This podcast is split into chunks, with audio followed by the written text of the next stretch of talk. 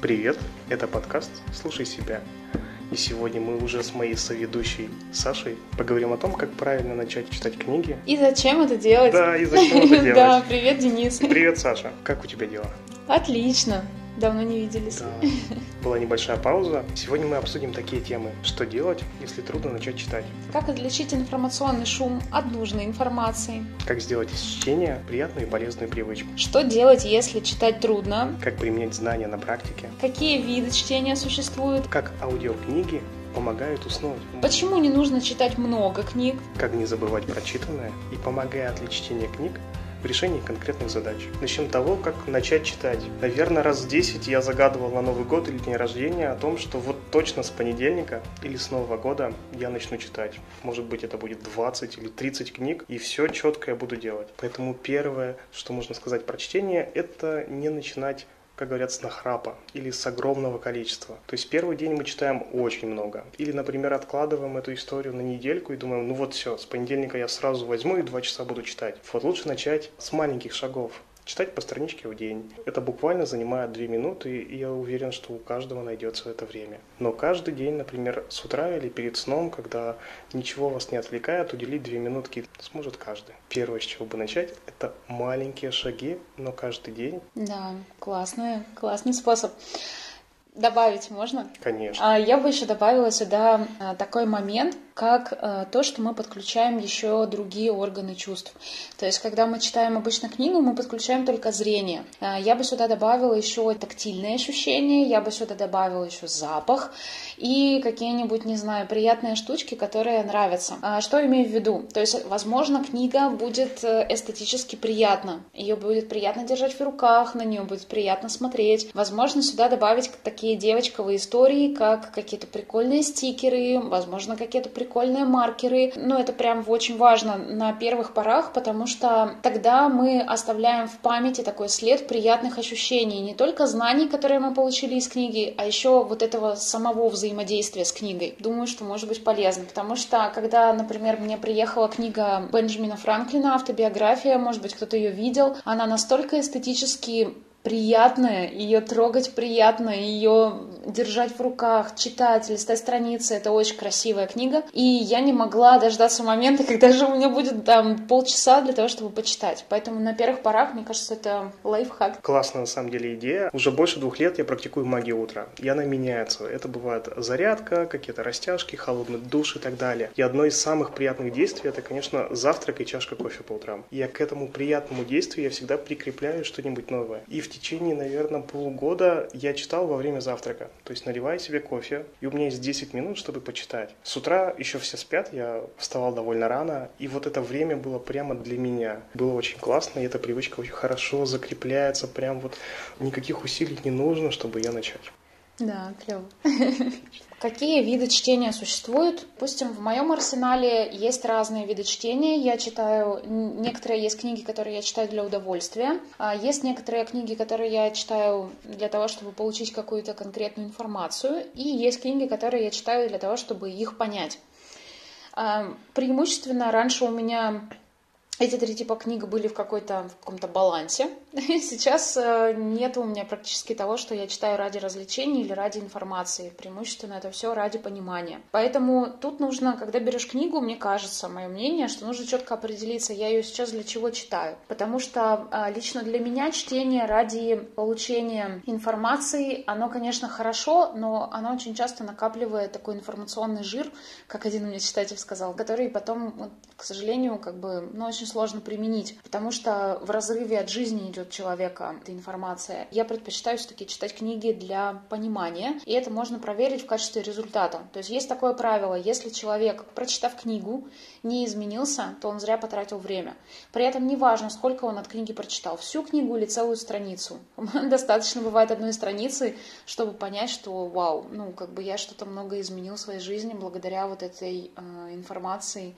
И для меня это самый главный, ну, самый главный критерий, такой показатель того, что книга была очень нужна в данный момент времени. Хорошо, а ты читаешь только нон-фикшн литературу, то есть не художественное произведение, или для понимания подходят и классические произведения? А смотря чему хочешь научиться. ну, то есть, если хочется научиться например, каким-то чувствам или какому-то определенному мышлению, то это вполне может подходить художественная книга. Если есть задача научиться каким-то навыкам, которые там помогут в жизни достигнуть, так скажем, то, ну, конечно, любая, вообще любая литература подходит для чтения ради информации. Это лично мое мнение. Поэтому, смотря чему есть запрос научиться. Хорошо. А поделись, как применять знания на практике, вот полученные из книги. Что конкретно должно произойти? Ой, знаешь, у меня есть такой, это один из лайфхаков, который я использую, но он очень э, сильно показывает до и после срез. А Я читаю книги несколько раз, и первое прочтение, это как и последующее, у меня всегда идет с маркером. То есть я прям черкаю в книгах, я пишу заметки, пометки, у меня все поля обычно исписаны. И а, как бы для того, чтобы, так скажем, обеспечить чтение ради понимания, фраза, которая меня зацепила, я ее подчеркиваю и еще на полях пишу свои мысли. То есть какие-то примеры из жизни, которые я видела, что так было, наблюдала. Или, э, например, если я не согласна с фразой, ну, допустим, то я пишу, ну, какие-то вот свои там заметки. И когда происходит второе прочтение, я беру обычно маркер другого цвета и начинаю читать. Я вдруг обнаруживаю, что так много информации, которую я пропустила, и неужели это писала я? ну, то есть такой дает срез, как бы, насколько увеличилась э, способность к чтению, способность к пониманию, способность к восприятию, и насколько, так скажем, я выросла в своих глазах, ну, то есть это можно увидеть по запискам, которые я сама себе оставляла в книге. Ну, и, соответственно, обычно я свои книги никому не даю читать. Исписанные свои мысли прям. Ну, да, да, то есть это вот мне позволяет э, смотреть как бы ну, в разрезе до и после. И также я еще на корке, обычно на самой первой странице, там, где пишут там редакции и так далее, я пишу цель. То есть я пишу там первое прочтение, ставлю дату и пишу цель, кни... с которой я сейчас эту книгу беру. И по итогу э, на самой последней корке я пишу, обычно достигнута эта цель или нет. Возвращаюсь к ней, смотрю, достигла я ее или нет. То есть, ну, таким вот образом еще проверяю до и после. Да, классная история. В основном я читаю аудиокниги, то есть я их слушаю. У меня мало бумажных книг. Э, я вот такой аудиофил. Мне легко воспринимать информацию на звук. И часто я совмещаю это с чем-то еще. Например, с походом в зал или с прогулкой и так далее. Вот у меня полей нет, не на чем подчеркать, но есть свои, своя механика этой истории. Если иду на прогулку или в зал, чтение занимает точно час. То есть я могу полторы, две, три главы почитать, смотря что за книга. И после этого я в Notion, это такое приложение для заметок или ведении дневника, я пишу короткое резюме, о чем прочитал. Не всегда я ставлю цель перед началом книги, то, например, вижу топ бестселлеров, там топ-10 книг по бизнесу или коммуникациям или еще чему-то. Выбираю туда самую такую интересную по отзывам, ну это стандартная история. Но после каждого прочтения, когда я к ней подхожу, обязательно пишу резюме, о чем я прочитал. И самое интересное тут, я делаю несколько примеров из своей жизни, куда я могу эти знания переложить. Ага, О, круто. Про что прочитал, а как можно применить? Накидываешь 2-3 варианта, просто пишешь примеры. Получается один или два абзаца, но эта история, оп, где-то у тебя уже закрепляется. И в конце книги я пишу резюме. То есть у меня есть 10-бальная э, шкала, и я каждый... Там же в Notion я ставлю оценку книги и пишу пару абзацев о том, про что я прочитал, что мне эта история дает, и самые интересные примеры из вот этих моих подходов по главам я выписываю, и эта история остается а, рецензией на книжку. И mm-hmm. у меня накопилась уже неплохая база знаний, к которой я могу возвратиться позже и что-то пересмотреть. А есть отличная книга, это Келли МакГонагал, называется она «Сила воли». Некоторые статьи я там по 4, по 5 раз прочитывал, потому что сначала ты одну видишь информацию. Проходит полгода совсем про другое. Проходит еще полгода вообще про третье. Да что происходит? Да, да, я киваю головой. Также, да-да-да, это очень прям видно показатель. Ты возвращаясь к заметкам, ты видишь, что так, я же читал-то про другое вообще, что происходит. Поэтому эта история помогает знания как-то вот уложить на такой фундамент, когда ты можешь всегда о них и переться. Да, классно. Классно у тебя такие. Дневник тоже читателя у тебя есть. Да, да, он такой в приложении, но эта история туда. Давай поговорим, как сделать из книгу приятную привычку или полезную.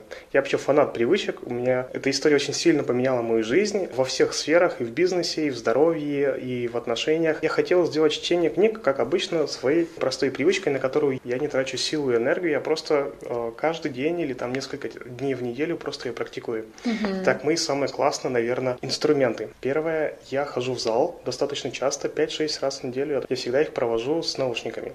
Я начинал с подкастов про историю. Я даже походы в зал сделал приятной привычкой именно потому, что слушал подкасты. То есть я не ходил заниматься, а ходил новый выпуск послушать. Но и каждую тренировку, у меня была там кардио или еще что-то, я по часу просто слушаю эту книжку. Даже бывает с утра встаешь и одно из самых важных дел это, блин, а чем там дальше-то? Надо еще сходить послушать и просто идешь в зал, занимаешься и дослушиваешь какие-то интересные главы. Вторая история. А, я работаю удаленно по 8 часов в день за компьютером. Во время обеда или после работы я прям чувствую утомление или усталость, и мне нужно немножко прогуляться.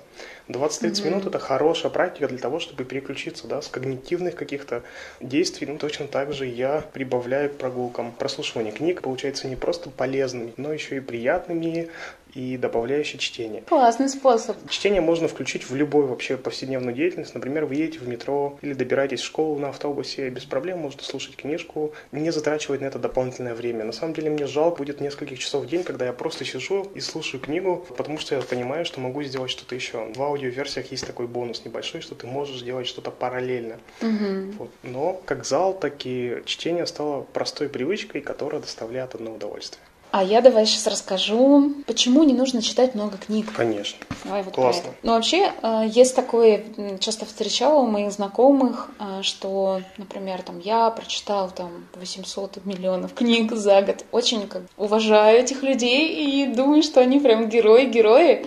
А, но сама такой привычки я не следую. Ну, то есть, это нет моей цели такой. Я не читаю много книг, потому что я отбираю первые источники. То есть для меня важно, э, откуда пошла эта мысль, увидеть мышление автора, который создал эту идею, э, понять, на чем он опирался, из каких выводов и так далее. Поэтому я из всего большого, огромного множества отбираю то, что несет за собой принципиальные законы. И именно эти книги я читаю. В этом случае я не читаю быстро, и много книг не получится прочитать таким способом, которым читаю я, потому что для меня чтение это прям труд.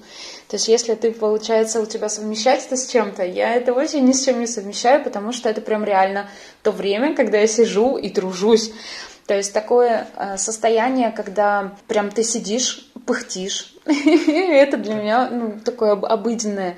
Особенно если книга написана языком довольно-таки сложным, ну, таким профессиональным, возможно, специальным языком, э, когда автор, он ну, он пишет как бы достаточно легко и совершенно не заинтересован в том, чтобы читатель его понял.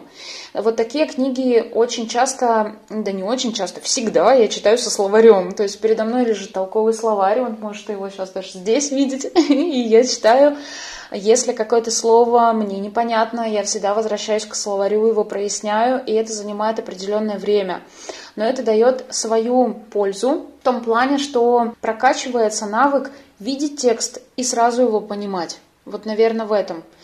Лично мое мнение, я считаю, что за этим, за таким чтением будущее. Но я могу, может кто-то со мной не согласиться, я не претендую на истинность, но лично мое мнение это как бы интеллектуальность именно в том, что ты умеешь э, читать, видеть разные тексты, их сразу применять, вылавливать из них суть, и при этом сразу же применять. Потому да. что искусственный интеллект можно обучить и запихать туда кучу инфы.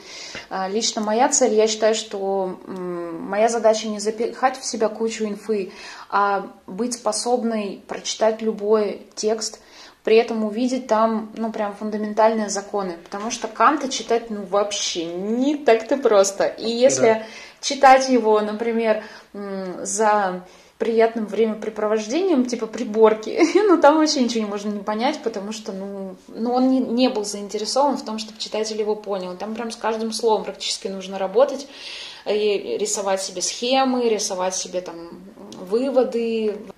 Да, Поэтому, я согласен, да, я, что я есть... много книг не читаю. Да. да, я согласен, что есть книги, которые просто так за прогулкой не прочитаешь. Нужно специально сидеть и работать над этой историей. Да. Так интересно, что мы оба любим чтение. И делаем это совершенно по-разному. Для тебя говоришь.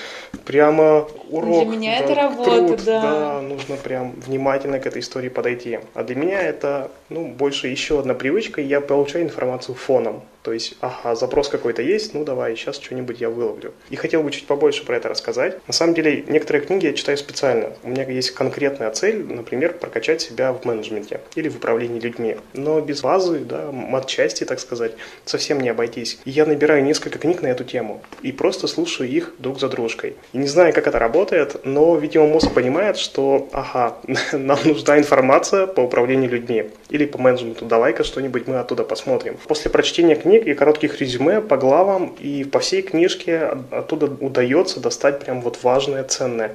А как получается так, что знание на практике это применяется? Я обычно не откладываю на, там, на месяц, я сразу беру инструмент и внедряю компанию. Так как я руководитель, у меня есть свои сотрудники, своя команда, могу быстро-быстро какие-то инструменты смотреть. Ага, что-то мне подходит, что-то не очень подходит. Я, например, не очень жесткий руководитель, я не могу орать на сотрудников. Да и не надо. Да, конечно. У меня совсем другой подход, чтобы их заинтересовать, чтобы задачки были посложнее, чтобы они прям вот интересно было работать и достигать результатов. Поэтому в моем случае это несколько книг, я могу залпом две-три книги друг за дружкой прочитать и быстро-быстро протестировать гипотезы, посмотреть, как они работают на практике. Ну, как бы, я думаю, что каждый выбирает да, сам для себя, но для меня это вот такая вот история. То есть мне интересно а, читать еще более и более сложные книги, мне интересно разбираться с этим, мне интересно изучать разные языки авторов, потому что, ну, все пишут по-разному, и у кого-то язык более такой обилие, там, например, специальных терминов, кто-то, например, заинтересован в том, чтобы читатель его понял, старается прояснить, накинуть примеры. Кому-то это вообще чуждо, и он как бы э, оставляет читателя наедине со словарем, что вроде как-нибудь разберешься. Но мне вот это интересно, потому что есть книги, когда, например, это был первоисточник, автор начинал, автор увидел эту проблему, он был довольно-таки э, высоким, например, специалистом, да, например, финансист или какой-нибудь аналитик, и он начинает, он видит какую-то так скажем, в обществе происходит какая-то причинно-следственная связь, он начинает ее описывать, но он не дает никаких конкретных рекомендаций. Эти рекомендации можно выцепить у него, ну, как бы, как, как мысли такие между строк. Вот за этим мне интересно. Классно. А, потому что когда а, вот этого, например, аналитика или финансиста начинают уже, ну, начинают читать люди, но они понимают же все по-разному. Ну, как бы я думаю, что ты согласен с этим. Потому что один читает с одной целью, другой с другой, третий с третьей, и они на основе его мыслей, на основе его замечаний начинают, так скажем, свою трактовку и начинают писать свои книги более упрощенные. Мне интересно в первоисточнике просто разобраться, я вот это очень люблю. Да, классно. А часто ли ты читаешь для развлечения, да? Художественные какие-то книги? Вообще ну, нет. Ну, одну хотя бы за год. Нет, вообще ни одной за год, не поверишь. Но для меня э, истинное удовольствие разбираться вот с этими текстами. То есть для меня это прям труд-труд, но который приносит мне удовольствие. Поэтому я ни одной книги ради удовольствия за это время вообще не прочитала. Ну вот уже более трех лет ни одной книги и ни одной книги ради информации я тоже не прочитала, потому что они для меня рабочий инструмент. А сколько времени ты уделяешь на чтение в неделю или в месяц? Слушай, бывает по-разному. Ну, как бы бывает, что я целыми днями сижу и читаю. Прям сижу, если я готовлю разговор, то это я весь день в чтении, а если я, ну, например, это какую-то беру новую книгу, то я могу просто две недели. А мой рабочий день — это... И что я делаю в течение рабочего дня, это просто читаю. Ну, то есть у меня да. же как ну, бы с этим... профессионал. С этим профессиональная деятельность связана. Причем читаю, как ты говоришь, расширенно, когда ты несколько книг на одну тему берешь. То есть вот я примерно то же самое делаю только вот э, я их так вот, знаешь, раскладываю перед собой. Да-да-да, чертоги зданий такие получаются. Вот и как царь Кощей над златом чахну, значит. Ну, как бы и начинаю с ними работать, то есть смотрю мысли одного автора, мысли другого, и они у меня вот в таком параллельном режиме идут. Угу, как-то укладываются. Хорошо. Ну, раз ради удовольствия Саша не читает, расскажу свой небольшой опыт. Я заметил эту историю где-то год назад. Бывает так, что напряженный день на работе, очень много стресса, вот эта вся история накапливается, и ты лежишь вечером в кровати и на одном боку полежишь, потом на другом, и мысли все время крутятся в голове, и невозможно вообще как-то вот успокоиться расслабиться и уснуть. Я раньше просто терпел. Мог лежать так час, два, и смотришь, время уже полтретьего ночи, и ты такой, ну что, господи, когда же уже я заснул? А я думаю, окей, раз все равно я лежу и уснуть не могу, давай книги послушаю. Сначала я слушал их, как обычно, скорее всего, художественная литература. Я мог спокойно 2-3 часа прослушивать эту историю, потом как-то заснул. Прям за книгой? Да, да, слушаешь, слушаешь, и а, все. Очень часто бывает, моргнул, и там уже следующая глава такой, что?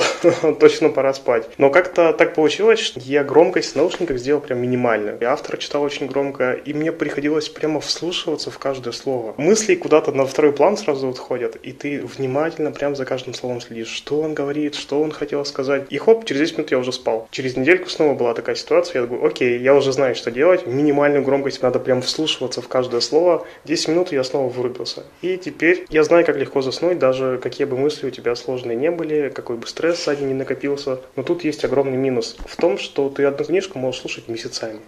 Вот я Лаконина слушал просто массу, наверное, месяцев 6 или 7, по 5-7 минут всего ты слушаешь, зато хорошо спишь. Классный способ.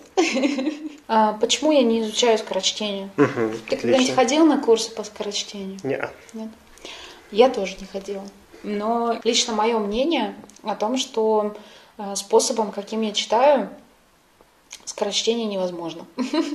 ну, потому что важность слов настолько велика, когда автор пишет, а большинство авторов пишет таким образом, что там прям нож между словами не всунешь. Даже если кажется читателю, что там какая-то вода, и что он из пустого-то в порожнее это переливает, и об одном и том же на, на, на нескольких главах говорит, то это только кажется читателю, потому что вот именно в этих строках, где автор какие-то свои мысли объясняет, именно там и уложена, так скажем, его модель мышления, которую важно понять. Когда э, читатель замечает, что автор говорит об одном и том же, как я вычленила опытным путем, это говорит о том, что читатель выцепляет только то, что ему понятно, а все остальное упускает. Ну, то есть все остальные мысли, какие-то а, у автора какие-то выводы были, там еще что-то, какие-то наметки на мысли, какие-то соображения такого легкого характера, которые можно, за которые можно уцепиться и понять всю модель мышления, он пропускает, потому что есть, встречаются какие-то непонятые слова, с которыми он не хочет иметь дело и прояснять. Э, и так далее. А это очень важно. Бывает очень важно для того, чтобы текст понимать. Почему? Мы все разговариваем на языке, но мы все используем очень разные слова туда. Ну, то есть слова-то мы используем одинаковые, но значения этих слов совершенно разные. Например, если открываешь словарь толковый, то там в толковом словаре, например, пять дефиниций слова. Дефиниция — это значение слова. Их там пять штук. И, например, в тексте мы используем четвертую ну, автор четвертую использует. А мы-то знаем только первую, и мы подставляем туда первую. И нам кажется, что текст понятен, но на самом деле нет – потому что не то значение подставлено.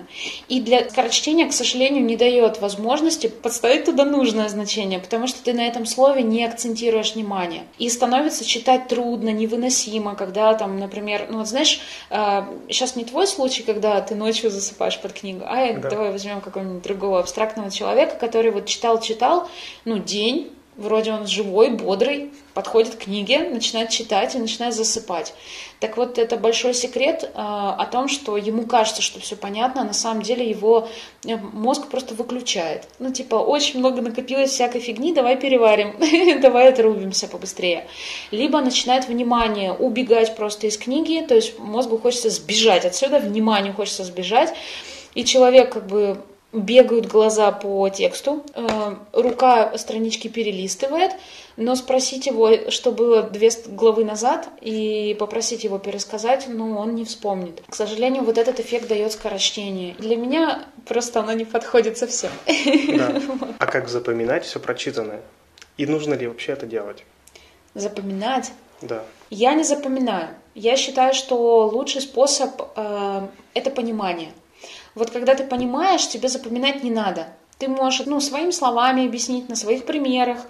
Но, как показал опытный путь, опять же, лично мой опыт, я не стремилась никогда запоминать цитаты, но я помню цитаты. То есть те, которые я подчеркиваю, я могу передать их смысл близко к тексту или вообще процитировать, если этот текст я прочитала ну, два раза, например. Или к этой цитате э, возвратилась два раза. То есть я вообще ничего не запоминаю, я сторонник применения, применения, еще раз применения. То есть для меня очень важен результат. Если результата нету, то ну, мне очень жалко времени на просто потраченное, просто чтобы было. Сказать, что я прочитала эту книгу, ну, наверное, это не в моей философии. Да, отлично.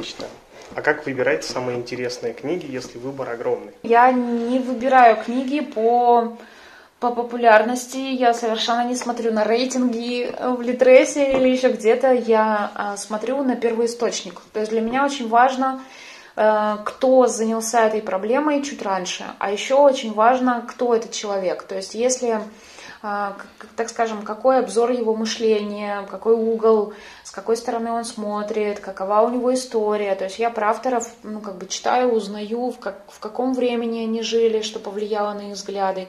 И это все мне дает ну, возможность уже понимать, это мне сейчас близко будет или нет. И если да, то как бы я читаю книгу, но обычно понятно становится язык, так скажем, ты же понимаешь наперед чуть-чуть больше, как ты будешь сейчас читать. Если, не знаю, Насима Талева, то ты уже примерно понимаешь, в каком, э, идет, ну да. да, в каком формате ты будешь читать. То есть ты не надеешься на то, что язык он облегчит где-то в конце книги. Ну, вовсе нет. То есть э, и уже понятно, с чем ты будешь иметь дело, то есть какой человек перед тобой, э, так скажем, сидит, потому что я книгу воспринимаю как наставника, наставника, учителя, я у книги учусь. И как бы так как у меня есть очень одно из моих ценностей, это люди, для меня в лице книги это человек, который эту книгу написал. И из уважения, так скажем, к нему я прям, прям вникаю, вчитываюсь и так далее. Вот, это для меня очень важно.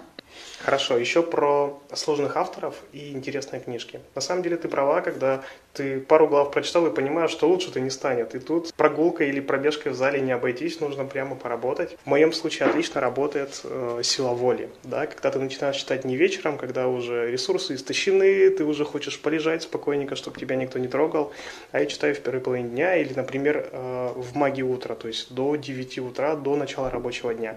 Тогда сила воли максимальная, и ты можешь спокойно э, сложные какие-то моменты прояснять. Я так читал книгу Рэя Далия «Принципы и они непростые на самом деле. Хотя там и истории, и очень интересные завязки, но нужно было прям усилия, чтобы дочитывать, писать выводы и какие-то моменты сразу применять в жизни. Угу. Я тоже сторонник того, что в первой половине дня читать, так как я читаю, ну, это для меня как бы, ну, такая история в плане труда, ну, то есть я прилагаю усилия для этого. Я никогда не читаю перед сном. У меня никогда никакой книги перед сном на полочке не бывает. Я всегда читаю с утра, в первой половине дня, но у меня в основном как бы мой рабочий темп такой, что у меня работоспособность во второй половине дня больше, поэтому я могу читать его во второй половине дня. Но я всегда читаю за столом, никаких там расслабленных поз полулежачих, там, знаешь, а, чаечков около этого нету. То есть это всегда блокнот, словарь, ручка и какие-то там пометочки я делаю. Как ты думаешь, нужно ли детям читать больше книг или теперь у них куча информации в гаджетах, в YouTube и во всем остальном? Ой, слушай, ну книги всегда надо читать. Ну, это мое мнение такое. Но опять, какие книги? Если читать э, сказки, например, то нужно четко понимать, что транслирует эта сказка, потому что э, ну вот, кстати, у Пропа есть морфология волшебной сказки, то есть там довольно интересно вот эти все сценарии, э, раскладки и так далее. То есть вообще, смотря как бы какую сказку читать, и нужно четко понимать и видеть, чтобы родитель видел, эм, что эта сказка транслирует. Ну, вот так скажем, у нас есть такой термин «за предметной картинкой». Потому что в предметной картинке можно, ну, классно все прочитать. А вот за предметной картинкой, что она транслирует, вот мы такой разбор сказок делаем, и как бы ну, может быть, и не все надо читать. вот. Лично у нас в семье, ну, как бы мы не читаем ребенку сказки. Я сижу, а, я читаю ему что-нибудь вслух, например, эм, свои книги, не его. Никаких там сказок я не читала ему никогда. И когда он просил, там, принесет какую-нибудь книгу, там, мама, почитай я говорю, не-не-не, давай вот тут вот сейчас со мной читать будем. В итоге он научился читать в 4 года. Ну, потому что ему никто не читал. И как бы Пришлось ну, хочешь, хочешь, да. Хочешь читать, читай. Ну, то есть без проблем, никто как бы тут сильно тебе рассчитываться не будет. Так редко такая практика у нас существует, но не перед сном. В тихий час. Дневной. В тихий час, да. да. У тебя по-суровому там, в три, в три года. Подожди-ка со своими сказками, давай тут разберем. Ну, я считаю, что читать это очень важно. Ну, для меня лично эта история про то, что человек действительно расширяет свое и воображение, и способность думать, рассуждать, размышлять, и делать выводы. Ну, это как бы... Я еще считаю важным обсуждать прочитанное. То есть, а что прочитала, какие выводы, а что автор хотел сказать. То есть, вот такое вот резюме, которое будет, ну, как бы интересно ребенку, ни в коем случае не принуждать это в виде, там, напиши мне сочинение на тему.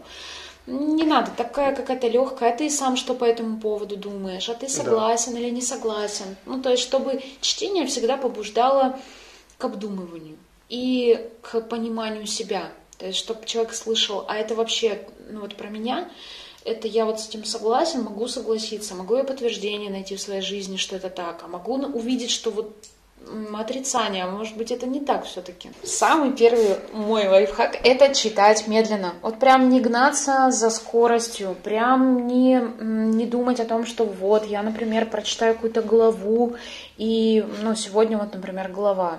Я придерживаюсь а, какой-то мысли. То есть, если, например, я какую-то мысль прочитала и хочу ее сейчас обдумать, я прям разрешаю себе дальше не читать, даже если запланирована была глава. Второй момент. Если я начинаю, значит, так вот смотреть, типа там, сколько там осталось, интересно, или вообще замечаю у себя хотя бы желание это сделать, то я возвращаюсь назад и смотрю, где то место, где я не вполне поняла, что я прочитала, потому что я что-то, значит, сбежать хочу из этой книги, и мне прям трудно становится, типа, я сейчас на силе воли сейчас вот себя дотащу все-таки, но результата мне это не принесет, поэтому я прям возвращаюсь назад. Я читаю бумажные книги, но это мои лайфхаки, ты можешь со мной не соглашаться. Так, я сейчас своих накину потом. Да, да, давай, вот. А, я читаю бумажные книги, и для меня важна вот эта тактильная составляющая, то есть мне прям нравится вот этот вот хруст новой книги, когда ты ее только открываешь.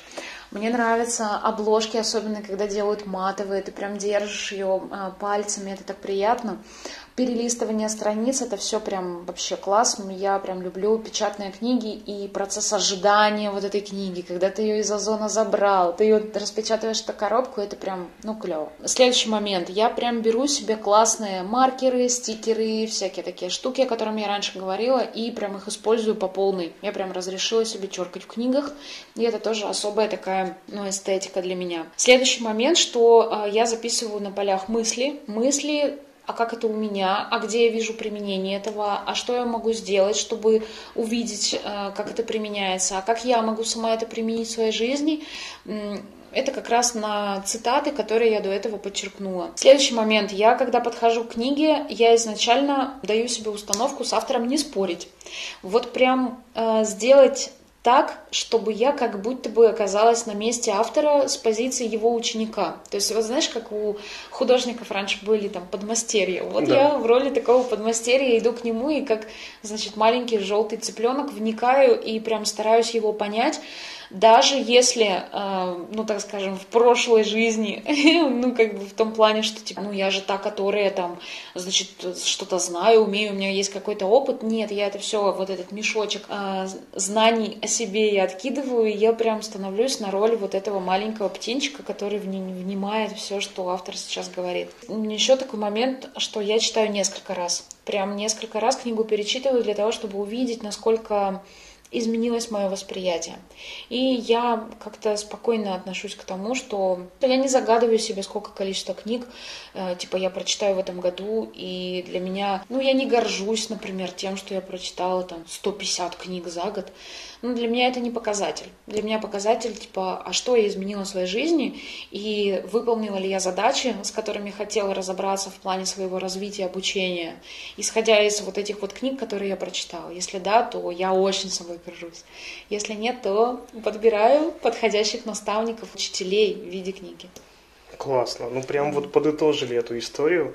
Парочку маленьких лайфхаков для тех, кто слушает аудио. Бывает так, что прослушивание книги мысли куда-то улетают. Очень часто, например, у моей жены такая история, она говорит, я не могу, 10 минут слушаю, и все, просто мысли куда-то улетели. На самом деле так бывает, когда была какая-то непонятная часть, и мозг такой, все-все-все, остановись, давай подумаем о чем-нибудь приятном. Я точно так же возвращаюсь на начало главы и все заново прослушиваю. Интересно еще бывает, когда книжка какая-то сложная, прям трудно нужно читать. Я представляю себе все моменты. Ага, а тут как? А в моей жизни как это бывает? А где применить это смогу? И ты каждую ситуацию прям продумываешь про себя. Если нужно, снова возвращаешься на начало, еще раз проходишь эту историю, чтобы не было таких моментов, когда ты хоп, отвлекся на 10 минут. Знаешь, прошел там пару кварталов, и такой, атака, что было-то? Обязательно эти моменты нужно в себе отслеживать и возвращаться обратно. Ну давай. Есть же такая цитата, что управляют теми, кто просматривает телевизор, те, кто читают книги, поэтому я вообще полностью согласна, абсолютно согласна. Друзья, читайте книги, это очень интересно. Если вы специалист в своем деле, или предприниматель, или просто вам нравится пробовать новое и применять все на практике, то чтение это отличный инструмент. Это прям, знаете, такой а, дорожка или путевые знаки, которые подсказывают, а куда нужно двигаться, что можно попробовать еще и каких результатов можно достигнуть. Поэтому да. чти. Ой, еще слушай, добавлю, я вот, э, ты сейчас говоришь, и я такую вещь хочу сказать, вот как напутственное слово, что чтение дает возможность выбрать своим наставником любого из живущих учителей и любого из учителей, которые уже не живы. То есть книга — это, так скажем, проводник, с помощью которого можно в наставники, в учителя себе взять любого, у кого эта книга есть. Да, очень точно. Поэтому это дает выбор, ну, знаешь, бесконечный выбор, а куда ты хочешь двигаться, ты можешь хоть у кого-то свобода такая определенная. Да, чем бы ты ни занимался, да. уже точно есть те, кто достиг мастерства да. какого-то высокого уровня. И почему бы не выбрать короткий путь и сразу получить ответ, смотри путь развития, и вот здесь интересная история. Ну что, спасибо, что дослушали нас. Обязательно подписывайтесь на наш Телеграм, заходите в Инстаграм Саши, скоро он будет очень красивым, ярким и с кучей фотосессий. Обязательно... Спасибо. Обязательно ставьте нам оценки в том приложении подкастов, в которых нас слушаете. Пишите комментарии, ставьте 5 звезд, это очень важно. Это помогает нам быть лучше и мотивирует нас делать новые выпуски чаще. Да, спасибо вам большое за ваше уделенное время. Слушайте себя и всем удачи.